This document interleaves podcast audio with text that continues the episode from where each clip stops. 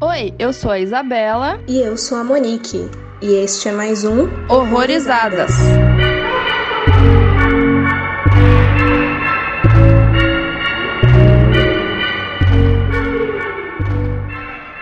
Oi, gente, sejam bem-vindos a mais um Horrorizadas. Hoje a gente vai falar sobre dois filmes aí muito estranhos.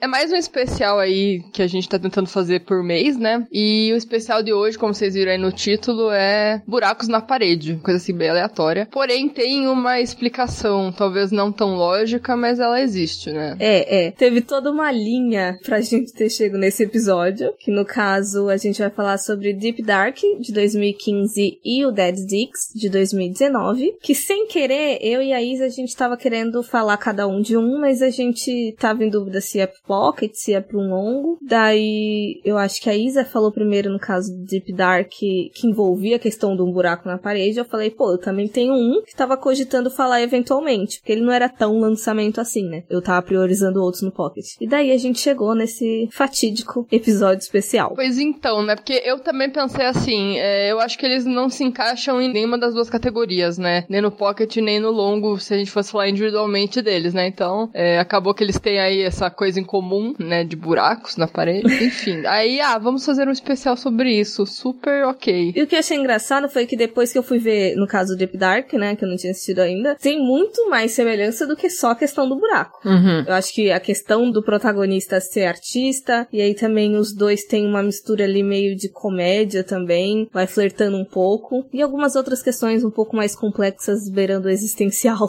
que a gente vai discutir mais pra frente. É verdade. Aviso: este podcast contém spoilers. Recomendamos que você assista ao filme antes de ouvi-lo. E vamos falar aí primeiro do Deep Dark, que ele é o mais antigo ali, né? 2015, original dos Estados Unidos mesmo. E ele é um terror com ficção científica, dirigido e roteirizado pelo Michael Medaglia. E ele fala aí do Herman, que é um escultor frustrado que resolve seguir o conselho do seu tio, que é um artista bem conceituado e rico. E ele acaba aí se isolando no apartamento em que o próprio tio criou as obras que o tornaram famoso, né? E após dias sem criar nada, o Herman descobre um buraco falante na parede, de onde parece aí brotar magicamente a inspiração para o seu trabalho, mas a um preço terrível a ser pago. E numa entrevista que eu achei, o diretor disse que se influenciou aí no Inquilino e no Bebê de Rosemary. Cara, muita gente se influencia no, no Polanski, né? Pra fazer as paradas. Hum, infelizmente. Porra, velho. e na época que ele escreveu lá o, o roteiro, né? Ele disse que tava com problemas em equilibrar a vida criativa com a vida pessoal. E assim, né? É muito comum o diretor, diretora se espelhar na, na própria vida, né? Na vida pessoal para criar as coisas, né? É, eu acho que normalmente as narrativas que eu mais gosto tem um pouquinho de autobiografia, assim. Parece que a pessoa, por vivenciar determinadas coisas, ou por entender, aí acaba trabalhando melhor. Parece mais honesto. Verdade. Mas uma coisa que eu não sei se foi uma decepção, mas eu acho que eu tava com uma concepção errada dele. Porque quando você comentou de buraco na parede, eu acho que alguma sinopse que eu li também, eu achei que a inspiração não viria de uma forma tão literal. Sei lá, nem imaginei que o buraco fosse falar. Eu não lembro se eu tinha essa informação ou se eu só ignorei. Mas eu achei que ia ser uma coisa meio cósmica, talvez, dele começar a ser atraído pelo buraco, mas sem uma comunicação muito literal. Isso foi uma coisa que o diretor também falou, que ele ficou com medo de colocar um buraco meio sem falas ou sem muita interação, que ele achou que ele não ia conseguir deixar muito dinâmico. Ele achou que talvez seria chato. Hum, entendi. Daí eu não sei. Eu até gostei de quando tava saindo os papeizinhos. Até porque deixava aberta muitas possibilidades, do tipo, ou de ser outra pessoa, ou então dele tá meio fragmentado, dele tá escrevendo aquilo ou não, ou então de ser real mesmo, assim, de ter um buraco se comunicando com ele. É. Só que daí, quando começa a falar, me deu uma brochada, porque eu acho meio esquisito um buraco na parede falando que pede para ser penetrado. Aham. Com voz de mulher. É estranho pra caralho. Tá ligado aquele buraco, acho que eles chamam de buraco da glória? Glory hole. É, isso. Uhum. É muito isso, cara. É. E é errado em diferentes níveis. Cara, é muito errado. Eu não entendi muito bem por que dessa escolha da voz feminina ou, por que esse lado sexual infiltrado aí no meio. Não sei se tem alguma interpretação definida pra isso. Interpretação definida não, mas eu achei um caminho muito meio decepcionante, porque assim, querendo ou não, um buraco na parede pra um monte de criança da quinta série que tá presa mentalmente na pré-adolescência, vai pensar em Glory Hole. É. Ao menos é, é o que vem na minha cabeça, assim, logo que eu vejo essa junção de palavras. E daí, eu acho que foi um caminho quase muito fácil, assim, de envolver sexualidade no meio. E aí eu acho que é uma parte da decepção. É, e eu não sei pra que também, né? Eu achei meio solto. É porque ficou parecendo que era um buraco tarado, de tipo, meu Deus, me dá umas coisas aí que eu vou cuspir umas bolas pra você colocar na tua arte. Mano, como assim? É, é estranho. E quando você falou que poderia ser alguém, no primeiro momento é a primeira coisa que eu ia pensar. Uhum. Acho que todo mundo, né? Aí o fato dele ir no armário e ver que a parede não dá pra lugar nenhum, buraco lá que ele começa a interagir, tá no armário, digamos assim, na parede do armário, aí ficou muito estranho, né? Que ele até fala assim, "Ah, eu tô ficando louco. né?" Uhum. Aí é mais louco ainda, né? Porque é, da onde que tá vindo aquela parada, né? Não faz muito sentido também. E eu senti que ele quase tentou dar essa possibilidade por causa daquela inquilina. Não. Ah, a síndica? Eu acho que era a síndica. Dela ter um, um comportamento meio esquisito, quase de stalker ali, né? Sim. E inclusive achei o personagem muito solto, porque ela é introduzida do nada e cortada do nada. Exato, ela, ela realmente não faz sentido nenhum ali no. Eu acho que só foi pra dar aquele ar de ameaça. Uhum. Porque a- o buraco tava com ciúme dele. Aí, assim, eu não sei se o buraco é uma metáfora pra solidão dele lá e ele começou a. Não ele em si, mas a história é voltada mais pra. Todo como se fosse uma metáfora. Não que ele tivesse realmente falando com um buraco mágico, mas porque, por exemplo, ele morava com a mãe lá e tal, ele parecia que não tinha amigos, o fato dele estar isolado, enfim. Aí ele desenvolveu lá um relacionamento com o buraco pela solidão e tal. Aí parecia uma coisa muito marido e mulher, né? Tipo, ai, quem é essa? Que horas você volta? Você chegou tarde, o que, que você tava fazendo?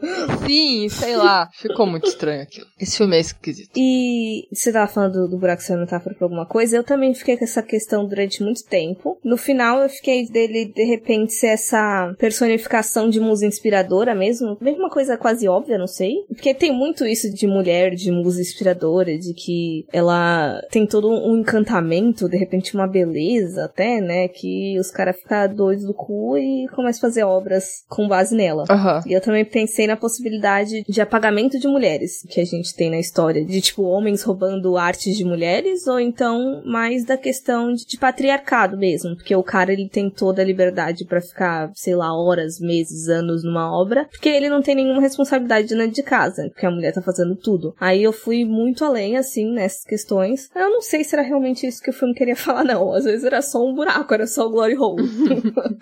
É, eu pensei, por outro lado, também, o buraco ser é, uma força ali sobrenatural. Talvez pelo desespero que ele tava, né? Ele quase cortou ali o dedo, né? Sei lá pra quê. Porque acho que ele ouve o carinha lá falando que um homem no desespero lá cortou os dedos e, desistiu, né? De fazer o que ele queria. Daí resolveu mamar na testa do governo, né? De receber dinheiros pra ficar em casa de- debilitado, enfim. Aí ele quase fez a mesma coisa, né? Uhum. Aí o buraco sentiu o desespero dele ou alguma coisa se manifestou em forma de buraco, como se fosse realmente alguma coisa talvez demoníaca, não sei, pra ajudar ele, né? Então eu pensei assim, um pacto realmente, porque ele até fala de outros artistas que o buraco ajudou, né? Ele usa alguns nomes famosos que agora eu esqueci, Hum. mas enfim, ele ele fala como se tivesse ajudado também. Então eu senti ali alguma coisa nesse sentido também. Inclusive, eu fiquei pensando na hora que o buraco começa a falar que ajudou vários nomes aí renomados dentro da arte, eu fiquei, tá, mas tinha alguns deles que não, não envolvia a escultura. O que que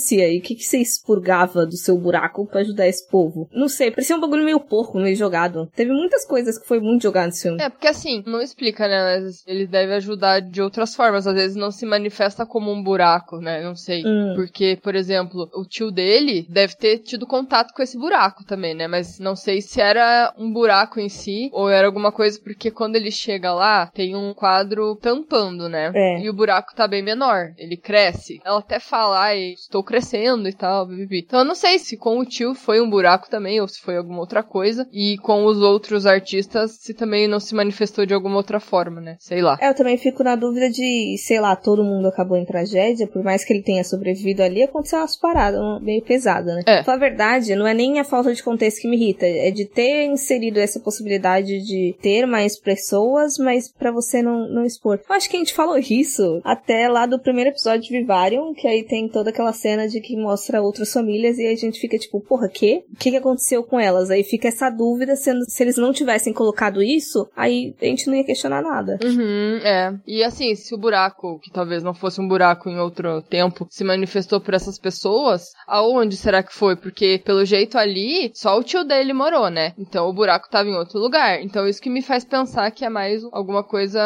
conjurada ali, de repente, né? Hum. Que apareceu ali. Por causa do isolamento, talvez, né? Não sei. Uhum. Tem que viajar um pouco, né? Que o filme em si não, não explica muito. Porque, né? Não tem muito como explicar, né? É, é uma ideia absurda, né? Então. É, ué, já é uma ideia absurda, né? Então já fico pensando nisso mesmo, de que não tem como você explicar um buraco na parede. Realmente. E assim, a ideia de um buraco na parede nunca é boa, né? Porque por mais que, sei lá, você ouvinte tenha alguma coisa parecida na sua casa, seja por infiltração ou por sei lá o que, nunca é bom.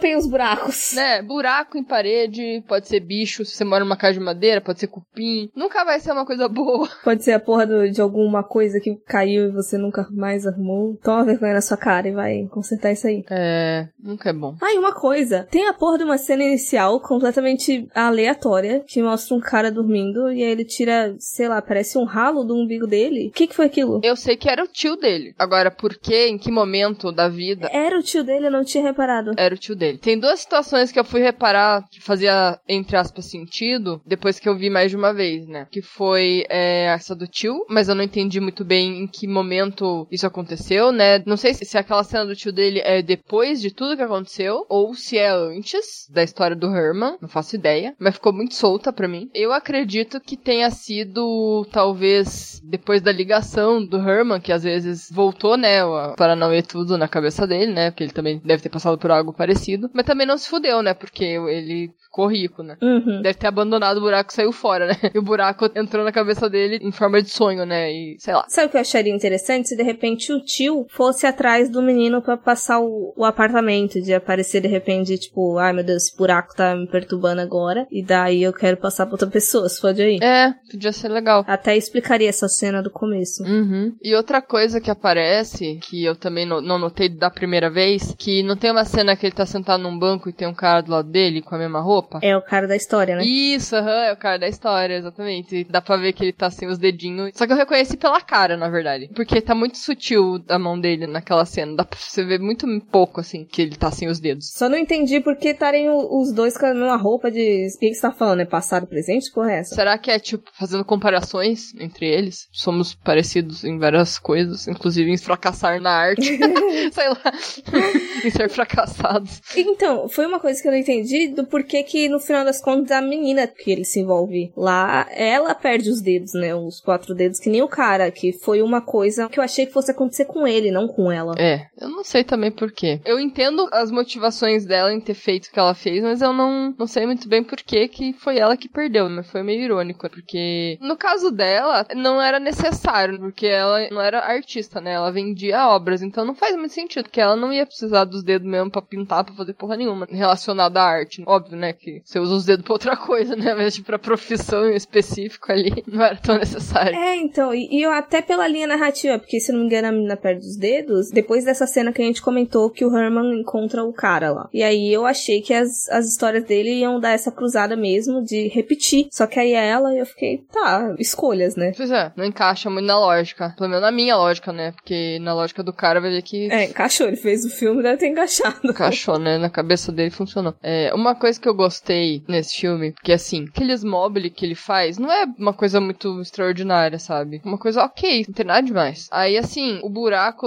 espelha lá uns bagulho muito aleatório, que eu também não entendi o que é, parecia um negócio vivo, né? Sei lá. Eu fiquei pensando, que porra é essa? Porque assim, no começo do filme, ele olha pelo buraco, o que que tem lá, né? E parece que é bem orgânico, sabe? Aí eu pensei assim, será que são partes de coisas vivas? Tipo, sei lá, pessoas? Ou, enfim, não sei, não, não consigo pensar no que, que poderia ser, mas parecia ser um organismo vivo ali. Uhum. E sei lá, eu achei engraçado porque, como eu falei, as obras dele não tem nada demais. Só que as pessoas olham e pensam, caralho, que coisa maravilhosa. Então eu achei legal que o diretor não precisou pensar em algo espetacular para mostrar, mas ele pensou que, pelo fato de alguma forma, algum poder que o buraco tenha, as pessoas começam a ver aquilo, meu Deus, sensacional, sabe? Aí me lembrou muito aquele filme Perfume, que a galera fica louca. Sim. Aí tem aquela cena da orgia. É, eu só li, eu não vi o filme, mas eu lembro da orgia. Daí nesse filme também tem, né? Aí eu fiquei pensando assim, caralho, é uma coisa muito forte ali que faz as pessoas pensarem e agirem de forma que elas não agiriam normalmente. Isso eu achei interessante. Eu achei interessante, mas eu achei esquisita a forma como aquela cena foi montada, da orgia, inclusive. Parecia muito dissoante. Eu acharia mais interessante, de repente, todo mundo começasse a se pegar ali. Todo mundo mesmo. Porque dá um contraste muito grande, tipo, das pessoas ali que estavam dentro da galeria. E aí ele tava conversando com a mina meio quase suavão, sabe? E eles não tinham até reação quanto aquelas coisas. Não é como se eles estivessem achando absurdo, sendo que era meio absurdo. Daí, por mais que eu tenha gostado dessa atração que o negócio exerce sobre as pessoas, aquela cena para mim faltou. Hum, você acha que, no caso, os dois lá também deveriam ter sentido a mesma coisa? Eu acho que, não, não necessariamente ele, porque eu acho que ele tava com uma consciência maior do que, que era aquilo. Mas a menina, de repente, ou então deles esboçarem mais alguma reação naquilo que tava acontecendo. Até por uma tentativa dele de esconder que tinha alguma coisa meio sobrenatural dali, sabe? Uhum. Que assim, a menina em si, ela parece que não tá muito espantada. Tipo, ela, ela sabe que aquela reação foi nova, né? Ninguém tinha feito aquilo até então, mas quando eu assisti, eu, eu senti que ela já tinha visto vários tipos de reação. Porque deve ser uma galera muito louca, né? Nesse meio. Exótica. É, não, não era algo assim tão chocante pra ela, sei lá. Ela falou assim, cara, os caras pagaram 50 mil por essa porra desse imóvel. Faz o que vocês quiserem aí, contanto vocês não destruam meu estúdio, faz aí o que vocês quiserem. sei lá. é, é uma justificativa, é uma justificativa. Eu não ia ligar, sabe? Me pagando, pode usar ainda, né? Só não, não estraga tudo, não. Não suja, por favor. Sem interação com as artes. É, mas é, eu fiquei meio. Não sei. Aquela cena ficou meio confusa para mim. Compreensível. Mas é aquilo que a gente falou antes. É, é uma proposta absurda. É meio que pedir demais muita lógica. Uhum. É, porque assim, eu acho que buraco abre várias possibilidades, né?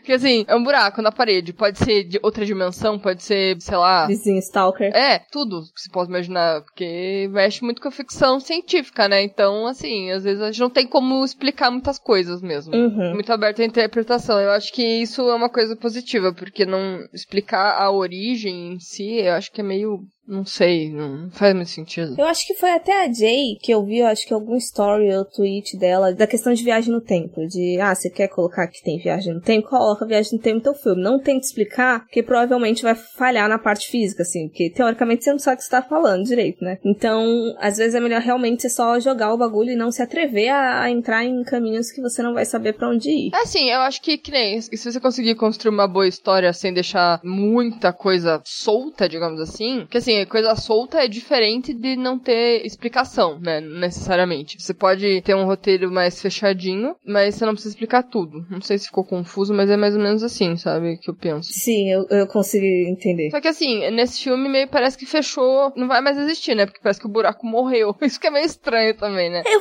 fiquei na dúvida nisso, porque ele coloca uma moldura, eu falei, tu vai exibir esse bagulho? Que porra que você tá fazendo? Ou é tipo assim, ah, eu tô moldurando o artista aqui, né? Pra se eternizar, sei lá. Eu achei uma homenagem, na real, sabe? Eu senti como se fosse uma homenagem. Só que eu achei estranho, que daí meio que fura aquela ideia de que era alguma coisa sobrenatural que aparecia quando você realmente precisava, tipo, sei lá, um demônio, alguma coisa, sabe? Eu, eu pensei, na verdade, a, a ideia mais crua que eu tive foi, o cara fez um pacto com o demônio, sabe? Simbolizava isso, não que mostrasse exatamente o que era, mas para mim simbolizava muito isso, sabe? E tipo, não precisa necessariamente você fazer um ritual, até porque ele não fez nada, né? Era só você querer muito alguma coisa, sabe? Então eu, eu pensei nisso. Mas aí, quando no final eles tratam o buraco como algo mais físico, né? É, vivo, realmente, orgânico, porque ele tinha, né, o, como a gente falou, dentro ali. Aquele funcionamento. É, aí eu achei estranho. Eu confesso que daí ficou um pouco mais confuso tentar entender o que que era. Olha, numa certa parte, eu fico pensando que o, o cara, o protagonista ali, ele não tinha contexto também. Então, às vezes, ele podia estar tá achando que tava acabando com as coisas, quando na verdade não tá, sabe? Podia aparecer eventualmente em outro lugar, e de repente ali só ficar um, um resquício do que sobrou, mas é ruim porque pra gente que tá vendo, é natural procurar explicações das coisas e significado aí ficar meio confuso mesmo. Sim, total. E o que ela fez, a Devora, que no caso, né, é a moça que vende as artes, né? Como ela se sentia frustrada por não se sentir capaz de criar, né? Ela tentou pegar ali pra ela, né? As coisas. E isso foi um puta erro, né? Porque ela não ia conseguir, né? Pelo jeito, não, não é assim que funciona o negócio, não é você transportar o negócio. O negócio vai aparecer se você merecer. Mereceu, ele aparece para você, mas enfim. É, aí parece que ela, ela acabou ali com a galinha dos ovos de ouro, né? Que poderia dar muita grana também para ela, se ela fosse gentil, como dizia lá o primeiro bilhetinho, né? Mas não, ela simplesmente acabou com qualquer coisa que ela poderia ter conseguido,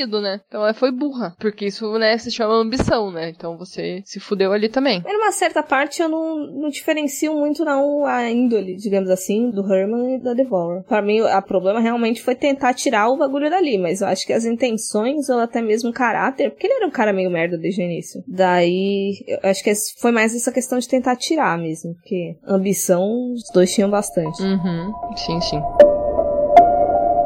Let me guess. I feel like something's just not right. Like there's this nebulous dark cloud surrounding you. Am I right or am I right? Yeah. Are you all wound up tight? Feelings of apathy? Depression? Trouble sleeping? Yeah. Went through the same thing. I know exactly what you need.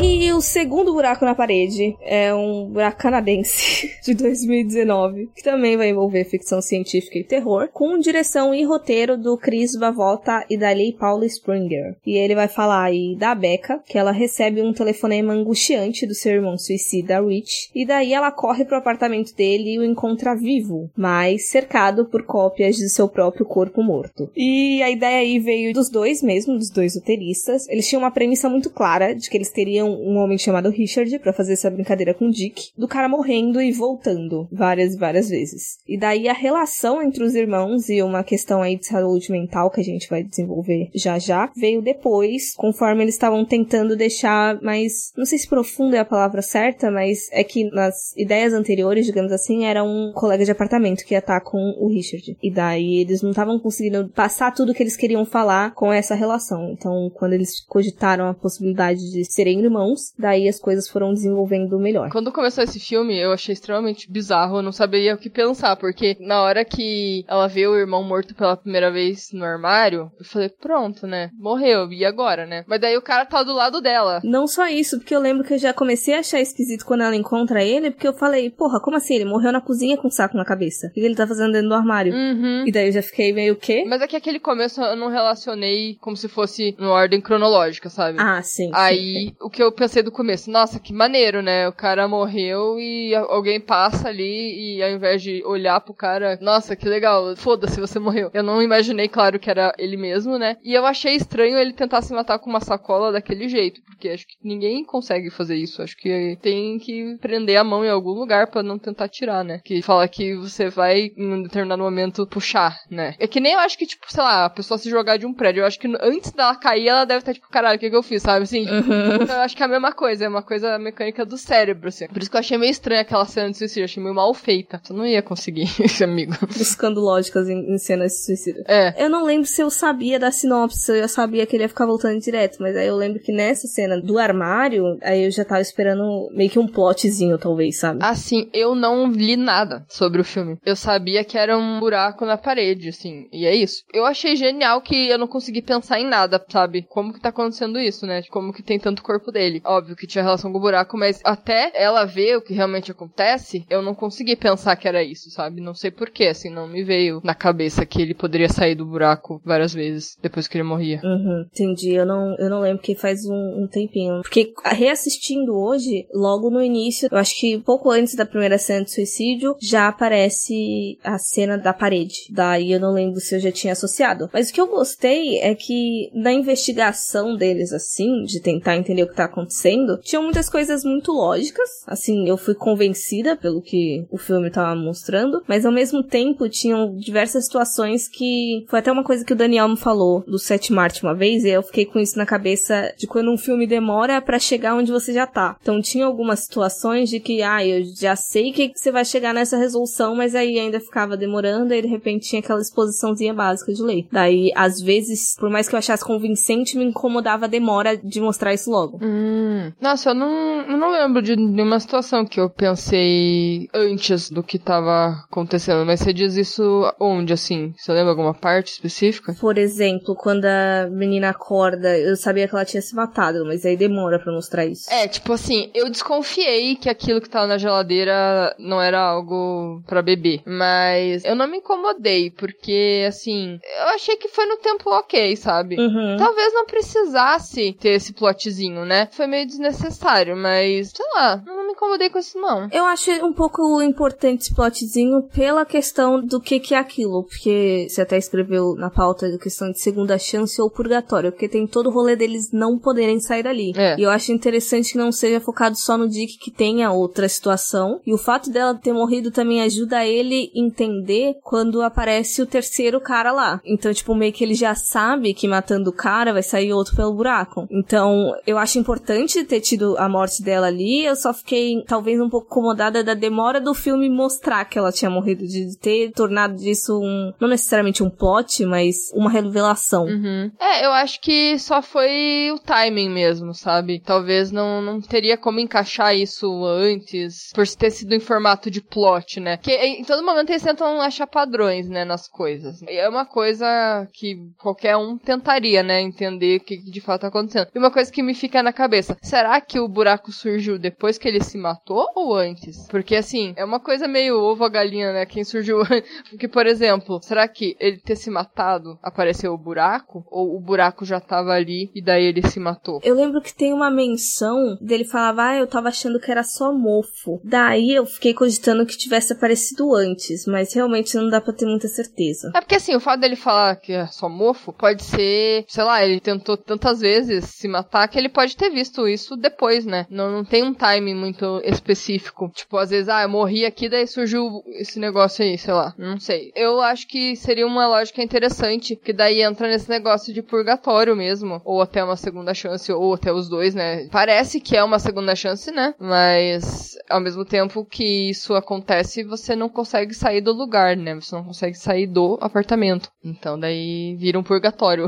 é, então eu gosto mais, eu acho que da questão do purgatório, porque parece que ele conseguiu ali. Por mais que no filme tenha a explicação de que só morre de verdade quando estoura o cérebro. É, eu não, não fui muito convencida nessa em específico, mas é que eu gostei é que ele consegue se matar ali quando ele tem uma espécie de resolução ali. Quando ele entende melhor as coisas, quando ele, entre aspas, melhora o relacionamento dele com a irmã dele e entra aquela ideia de, por exemplo, de casa assombrada. De que quando que o fantasma consegue ir pra luz? Quando ele resolve questões E daí eu tava lendo muito mais como um purgatóriozinho, até porque eu não sei se entendeu da mesma forma, mas a possibilidade de que a menina ela renasceu, talvez. Eu, na verdade, eu achei aquele final muito, muito poético, não sei. Porque, teoricamente, não dá pra saber o que, que ela tava vendo, né? Porque ela faz o, o caminho inverso, né? Aí eu fiquei meio, será que ela tentou ir atrás da origem daquilo? Fiquei pensando para onde que ela foi, né? O que que daria naquele caminho inverso, né? O que que ela ia achar? Eu gostei do final que não mostra realmente mente e você consegue pensar em várias coisas ou não pensar em nada. é, é, eu gostei também. Eu já vi alguns outros filmes disso de, de começar uma vida nova. Daí eu tava pensando nisso. Entendi. Porque, assim, a coisa mais lógica que eu faria era tentar sair do quarto, né? Eu jamais iria entrar naquela porra lá, né? Aí, aí que tá também. Eu gostei desse final porque e se ela acha que consegue sair, mas não consegue? Porque eu não entendi a lógica dele. Ah, eu vou me matar aqui, você tá liberta. Não consegui entender isso. Porque ela se matou, sabe? Mesmo que ela não quisesse. Ia ser uma parada dela. O próprio Dick, ele não conseguia sair, mesmo com ela lá ou sem. Então, o que, que tem a ver ele quebrar o negócio lá, sendo que eu acho que é uma coisa individual, não é uma coisa coletiva, sabe? Uhum. Porque, por exemplo, ele mata o vizinho, né? Então, teoricamente, se ele matou o vizinho, era para os dois se libertarem, pela lógica dele. Não, agora eu não te entendi. É porque ele fala, ah, eu vou me matar aqui e você provavelmente vai conseguir sair daqui, porque eu vou morrer de verdade. Só que o vizinho morreu de verdade e eles não conseguiram sair de lá. Ah, não, mas é que o que eu tinha entendido é que, pela questão mesmo, você falou de ovo da galinha, sabe? Dele ter criado aquele looping, por algum motivo, sei lá, away, porque o mundo gira ao redor dele. E daí dele ter criado, tipo, aquele buraco e aí tava se repetindo para todo mundo ali naquele ambiente, assim. Não sou 100% convencida? Não sou, mas foi o que eu entendi. Não, é, é que se girar em torno dele, aí eu, pra mim, não entra a ideia de que as outras pessoas ia acontecer, sabe? Se fosse uma coisa particular com ele. Aí todo mundo que tá no, no apartamento tem essas, entre aspas, segunda chance ali. Não que eu não gostei, mas eu fiquei pouco confusa mesmo. Eu não acho que foi o ponto forte do, do filme, essa parte, não. Essa lógica, né? Verdade. E o negócio que você falou aqui, não sei se foi forçado, mas do negócio de morrer de vez pelo cérebro, hum. eu entendo porque é o que define a gente, né, teoricamente. Porque quando você volta, né, do buraco, como a própria moça lá fez lá, ela se matou e nem reparou que ela morreu e voltou do buraco, ela não sentiu que ela mudou, né? Era ela. Isso que é engraçado, porque é você mesmo, entendeu? É um clone, porque não é você, porque você tá morto. Vamos entrar em questões complexas. Quem é você? Você é seu corpo? Você é sua mente? Você é sua alma? E nesse caso, eu acho que ele é tudo isso, porque a mente não mudou, nada mudou. O corpo também não, porque ele continua com a mesma cicatriz. Então, se ele renascesse do zero, assim, primeiro que ele não nasceria adulto, né? Mas vamos tirar essa parte. Ele não estaria com nenhuma cicatriz, nenhuma marca da vida, né? Nem umbigo. Exato, nem umbigo, exato. Então, é, é estranho pra caralho. É como se realmente ele se multiplicasse, tivesse um xerox ali dentro, uma máquina de xerox. Ali. Uhum. O que eu falei que eu não gostei é que ele fala de, ah, tem que destruir o cérebro, porque aí você estraga a matriz, não tem como tirar mais cópia. Que eu não gostei porque eu acho que as outras formas, por mais que não tivesse sido, sei lá, com uma bala na cabeça, também devem ter danificado. É só isso que eu não, não fui Eu acho que qualquer maneira danifica. É tipo, tem aquele filme lá que a guria morre e volta todo dia, no mesmo dia, sabe? A morte te dá parabéns. É, todo dia ela volta depois da morte dela, só que ela tá com sequela. É meio que a mesma coisa ali. Ele fala ainda, né? Porque eles são a cópia da cópia da cópia, enfim. Meio clube da luta. É, você pega uma fita e, e grava a, a cópia da fita, enfim, quando você vê, você tá com uma fita mal cagada, não consegue escutar nada direito, porque tá com uma qualidade toda merda. Enfim, é mais ou menos isso. Sim, sim, sim. Mas, assim, na questão do buraco, eu acho que a gente volta na mesma questão anterior, parte de uma premissa absurda. Tentar buscar muita lógica também é difícil, mas eu gostei, assim, das tentativas, por mais que eu não compre todas. Pareceu casadinho na estrutura ali. Exato. Eu achei interessante o buraco ter a mesma semelhança, né, de uma vagina. Uhum. Porque, né, é de lá que você nasce. Faz sentido, né? Mas a menina achava que era um cu. Mano, eu não sei como que ela tava enxergando um cu ali, não faz sentido. Eu também não entendi, mas tudo bem. É, eu acho que só pra ter a, o, o, trocadilho do final ali. Ah, eu sou um cu. Tipo, não, em inglês não fica legal, né? É, mas. Ali da relação deles, eu vi que você colocou como tóxica. Eu não sei se dá pra gente escorrer muito. Eu não achei necessariamente tóxica. Eu via muito como essa questão de codependência, uma coisa mais natural e não necessariamente que fosse proposital para causar dano, sim, sabe? É, o que eu achei tóxico, porque ela não tinha coragem de falar as coisas para ele no sentido de, ah, eu vou estudar, né, e tal, vou sair daqui, vou ter minha vida. E meio que ele não apoiava, né, teoricamente. Ele tinha reações meio escrotas. E tanto é que eu até achei quando ela falou que ia falar com ele e tal, até no começo lá no bar, eu achei até que ela era um namorado, sabe? Algum relacionamento abusivo. Mas daí que eu vi que eram irmãos. Eu até entendo que ele tinha vários problemas e não sei se ele acabava se apoiando nela porque sabia que ela ia ajudar, mas ele não fazia nada para se ajudar, ou se ele tentava se ajudar porque que no final ele dá um discursinho ali de que ele tentou e tal, não sei. Mas eu achei um pouco tóxico justamente por ela não conseguir ter vida é, além dali, sabe? Porque ela até fala uma hora, quando ela descobre que ela tá presa, ela fala assim: ah, eu acho que eu não ia embora daqui mesmo. Aí eu achei um pouco tóxico. Mas pelo fato dela não poder compartilhar as coisas boas da vida dela, sabe? Que muitas delas incluiriam não estar mais tão presente assim para ele, né? Que é uma coisa normal, óbvio. Você não pode ser egoísta, mas você também não pode viver só pra pessoa, né? Então, enfim. Eu tenho pensado muito ultimamente, justamente nesse tipo de relação, em que parece que tem uma pessoa que teoricamente precisa de cuidado, e daí a outra pessoa cede muito da vida. Só que aí eu tenho pensado mais desse outro lado, da pessoa que cuida, porque eu noto que às vezes quase vira um traço de personalidade no sentido de que a pessoa, ela mesma, meio que se auto-sabota, no sentido de eu não sei o que, o que eu vou fazer se eu for fazer isso, sabe? Então quase fica usando como desculpa para não seguir a vida mesmo. Sim, sim, também tem isso. Eu achei ela até um pouco conformada. Sim. Quando ela disse assim, eu não vou sair. E quando ela tenta arranjar soluções para ele não se matar, incluiria, ah, vou cuidar de você. Mas assim, isso implicaria nela ficar para sempre naquele apartamento, né? Então, parece mesmo, sim, uma maneira dela ter achado uma forma de não precisar ir embora. Porque é uma mudança, né? Simbolizaria uma mudança muito grande, né? Ela ia precisar fazer alguma coisa real da vida dela,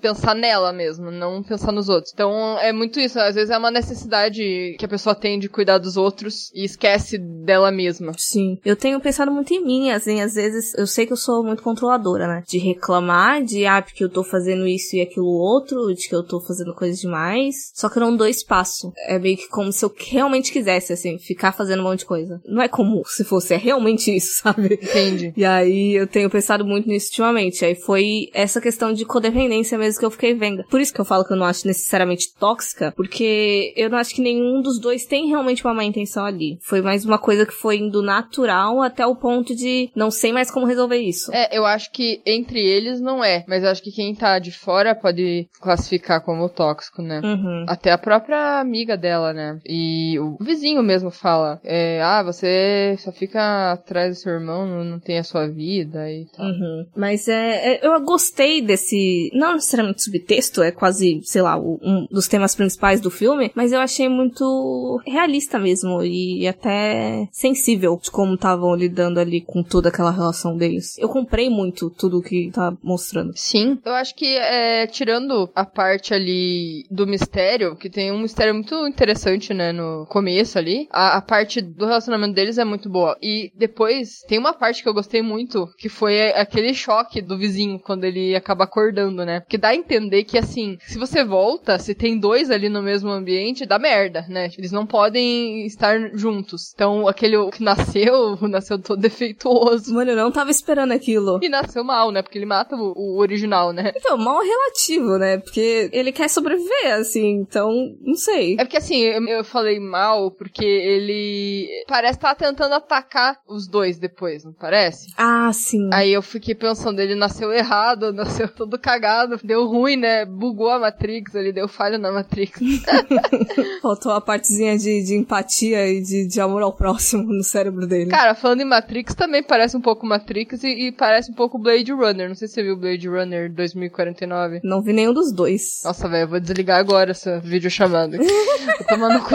Não, mentira. Mas então, o Blade Runner 2049 tem esse negócio aí da cápsula. Quase uma placenta ali, né? A cápsula simbolizando uma placenta. No Matrix também tem isso. Então é bem sci-fi. E é bom você ter levantado disso, porque eu sinto que várias vezes no filme, ele meio que não deixa a peteca cair, porque ele vai trazendo umas coisas novas, uns acontecimentos novos, enquanto a gente tá vendo aquele desenvolvimento ali daqueles dois irmãos, né? Eu acho que se ele ficasse muito preso à premissa só de vamos descobrir o que que tá acontecendo com o buraco, ia perder, assim, o espectador. Uhum. Ah, e uma coisa que eu tinha levantado com você é que eu fico meio confusa quando eu vejo isso de suicídio em filme sendo colocado como a única solução, sabe? Eu sempre fico preocupada de como isso pode ressoar nas pessoas. Eu não sei opinar muito porque, né, eu não sou diagnosticado com nenhum tipo de, de doença mental e não tenho tendências suicidas, então eu não posso falar, mas pode ser que realmente uma pessoa que tem essas tendências, né, pode dar uma mensagem negativa, mas acho que qualquer filme relacionado a suicídio daí, né, aí é uma coisa meio complicada. Então, não sei, porque assim, não necessariamente de tratar sobre suicídio, que é um tema importante, a maioria do- dos problemas problemas que a gente enfrenta, eu acho que é importante ser discutido, só tem que tomar cuidado como, né? Eu lembro que teve muita discussão na internet naquela época do 13 Reasons Why lá, a questão de romantização, né? E daí, o, o que eu fico preocupada é quando não mostra nenhuma outra solução e de como os próprios discursos finais dos personagens podem ressoar. Que assim, eu não tenho tendência suicida, mas eu tenho essa tendência muito grande de remoer muitas coisas, né? Eu entro muito nas noias, eu começo a pensar muito nas coisas. Eu fico imaginando de alguém que esteja cogitando a possibilidade de comprar muito aquela narrativa de é a única solução, entendeu? Tipo, eu vejo como isso pode ressoar na pessoa, não que vá causar a morte, mas de tomar cuidado de como você vai finalizar ali as coisas. Hum, é, é que assim, como eu falei também, a gente entende a lógica do cara, né? Então, por esse fato, eu não sei se às vezes é pela lógica que o cara criou lá, ele se culpou de todas as coisas e tal, e diante do que eles estavam vivendo ali, não tinha o que fazer. Na verdade, o que tinha que ser feito, né, pros dois ficarem vivos, era eles ficarem no apartamento pro resto da vida, né? Aí ele fala assim, isso não é vida. Mas era a única maneira de se manterem ali, né? Então, solução existia, né? Só que ele optou por não seguir aquilo. Mas eu senti que, assim, era uma coisa que ele já queria fazer faz tempo, né? Uhum. Só que ele não tava conseguindo. E como ele tava preso ali, a única maneira dele conseguir ajuda era irem até ele, né? Tipo, ah, vou chamar um médico, vou chamar um psiquiatra, vou, vou enfim, você vai fazer tratamento em casa, sabe assim? Então, eu não sei, é, é complicado, porque eu não consigo ver um- uma luz ali como resolver, sabe? A questão. Eu acho que tinha outras formas de terminar o filme, porque lembra quando eu falei no começo da questão da resolução? Tipo, de repente dele ter resolvido ali com a irmã dele, de ter entendido tudo que aconteceu e de repente ter conseguido morrer, assim, sei lá, de repente sumir. Eu fico preocupada que ele comece a falar, ele tem todo um discurso pessimista de que nada vai melhorar e tudo mais. E a gente não tem controle do que a gente pensa, né? E aí eu fico pensando de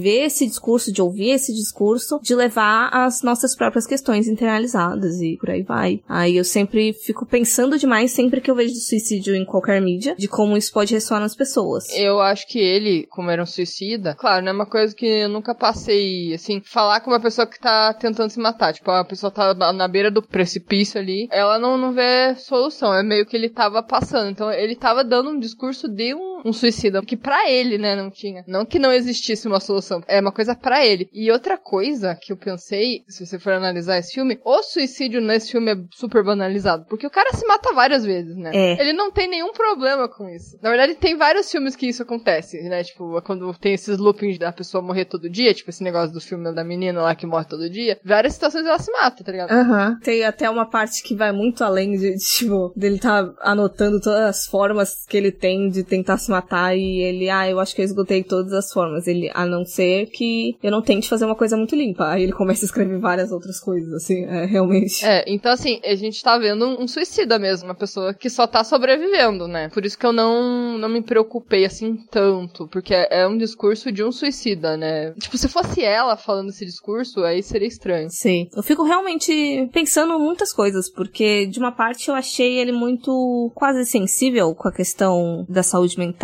de meio que mostrar ali, de ser bem realista ali no sofrimento dele, digamos assim. De mostrar a lógica dele, dar contexto e da relação, da percepção que ele tem sobre ele, do que as pessoas têm sobre ele, mas aí tem esses outros pontos que aí eu fico confusa mesmo. E não sei se eu vou ser capaz de cravar alguma opinião sobre isso tão cedo. É, eu acho que esse tema vai ter gente que vai ser afetada e vai ter gente que não vai ser. É por isso que é complicado colocar isso num filme, né? E a mensagem que a pessoa tava pensando que ela vai passar, às vezes não passa, né? Pra alguns vai passar, pra outros não. É que nem né, que você falou da série lá, da 13 Reasons Why. A pessoa que criou tava certíssima de que ia ajudar, né? E um monte de gente que sofre com depressão falou mal, sabe? Então, pera lá, se alguém foi afetado, significa que deu errado, né? A sua lógica. Exato. Então não dá pra você falar que deu certo, que tipo ajudou ou vai ajudar, né? Enfim. E é ruim porque, assim, a gente fala muito de filme desconhecido. É, é difícil saber se realmente afetou as pessoas, porque não foi um filme da Netflix que atingiu um monte de gente. Então, É,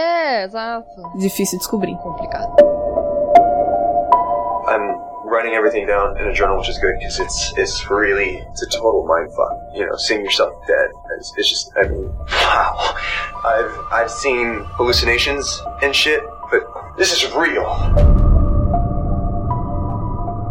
Indo para as conclusões finais vamos discorrer um pouco aí das semelhanças entre Deep Dark e Dead Dicks. E uma coisa que eu tava pra te perguntar, se eu não me engano, na sinopse do Leatherbox, fala que Deep Dark, o Herman, ele é um suicida. Nossa, ele é um suicida. Mas isso por conta daquela cena lá que ele tava tentando. Ó, oh, eu vou ler aqui. É, Herman considera o suicídio até que ele encontra um estranho buraco falante na parede que tem o poder de realizar os seus sonhos mais selvagens. Ou então trazer o seu pior pesadelo. Cara, aí que tá. Eu acho que foi uma questão de interpretação aí, porque eu não senti que ele ia se matar. Eu achei que ele ia cortar o dedo. Até porque aonde ele vai fazer o corte é no dedo. Não é tipo um corte fatal, sabe? Que a pessoa da sinopse comeu bola. É, então, eu, eu, nunca sei da onde que saem essas sinopses. Eu não sei se é uma sinopse oficial, mas eu fiquei, ué, suicídio? Eu não, não tinha reparado que ele tava tentando suicidar. Mas aí foi quando eu li, aí eu fiquei, olha, de repente mais uma semelhança com o Netflix, mas... É, se a gente for achar que é isso, porque assim, a vida dele era a arte, né? Que muita gente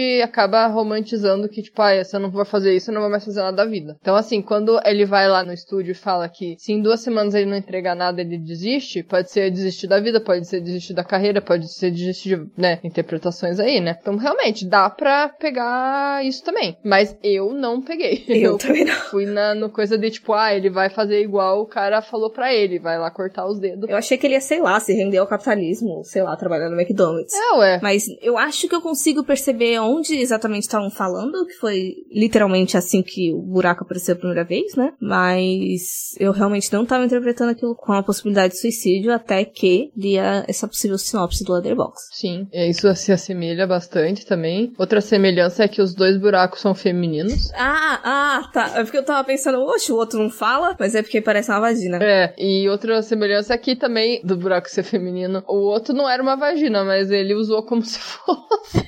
É. Ai, gente, aquela cena me deu um. Ai, gente, pra quê, Jesus? E nem faz sentido, velho. Porque, tipo, ele já tinha colocado o dedo e o bagulho saiu, sabe? Não precisava colocar o pau. É, mano. É. Outra coisa. Imagine, que nem aquele cara que ficou obcecado lá depois e ficou atrás dele pra saber o que, que tava acontecendo. Imagine você vai espionar, o cara tá lá falando com o buraco, fazendo coisas obscenas com o buraco. Cara, eu ia sair correndo e falar, mano, esse cara é louco. Sai daqui. vou vazar. Socorro. Inclusive, eu não lembro que fim deu aquele cara, você lembra? O buraco sugou ele e aí ele matou, né? Tipo, ele chupou assim e saiu a tripa dele, assim. Foi a única cena gore do filme, assim. Eu consegui esquecer isso. Trashzão. Aquilo foi trash.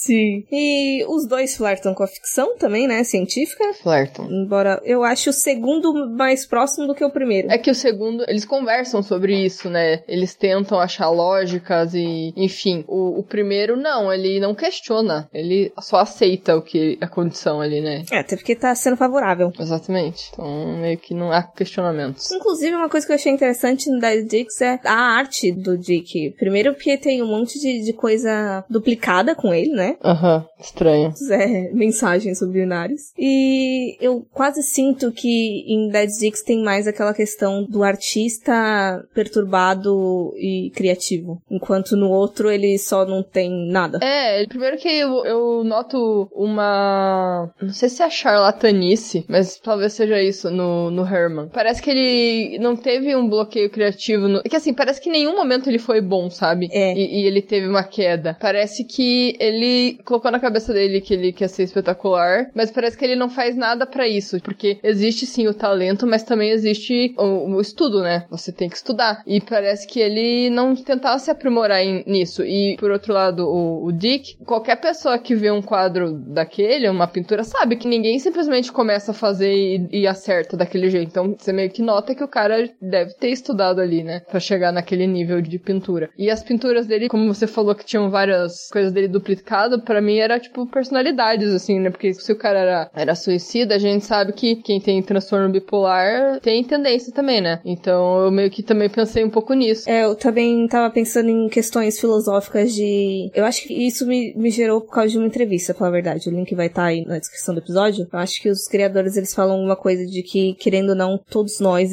tem uma questão meio quase de doppelganger, de clone. Que a gente nunca é a mesma pessoa com todo mundo. Tipo, a gente mostra traços de personalidade, tipo, o nosso comportamento com o companheiro amoroso é um, com a família é outro, com amigos é outro, com gente desconhecida é diferente. E aí eu tava pensando nisso também, de percepções, de diferenças de personalidade. A gente sozinha é outro. É, a gente sozinha é completamente esquisito. Exatamente.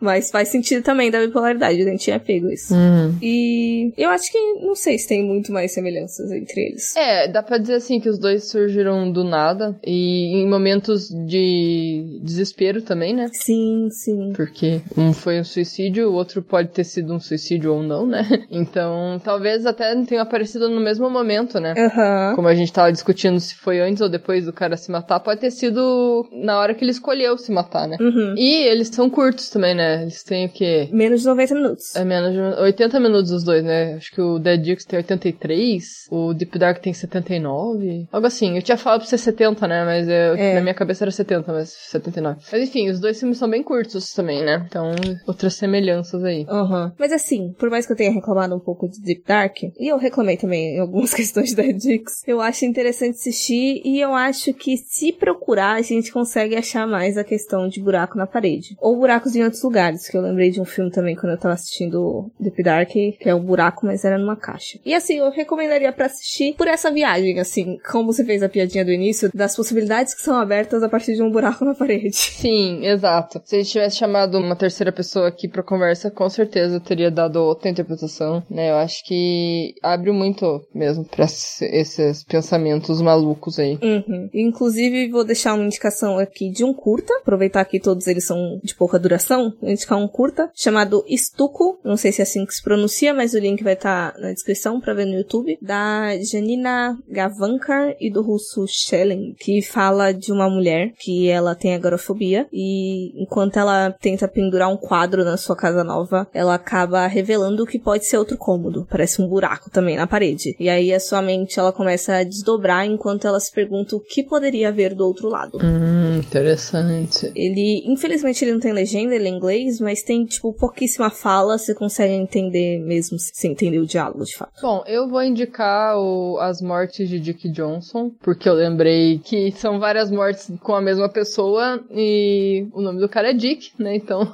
coincidências? Talvez. Tá na Netflix, é como se fosse um documentário, né? E a diretora Kirsten Johnson, ela busca uma maneira de manter seu pai vivo o resto da vida, né? Porque ele tem 86 anos e sofre de demência, né? Então ela utiliza lá a magia do cinema e o, e o humor sombrio da, da sua família, né? A família dela realmente tem um gosto meio peculiar.